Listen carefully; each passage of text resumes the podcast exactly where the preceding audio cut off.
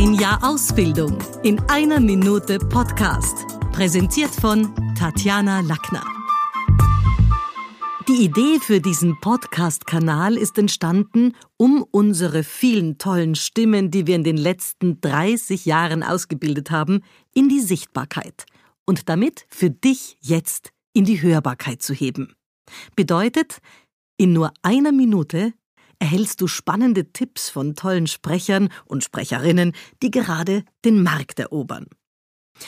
Was war mir wichtig, als ich 1994 die Schule des Sprechens in Wien gegründet habe?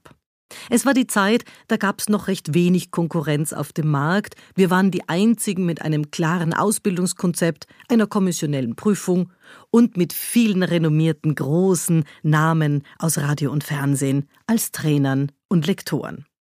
Heute tummeln sich tausende Rhetoriker, Sprechtrainer und Stimmbildner. Messen lassen müssen wir uns alle an unseren Absolventen.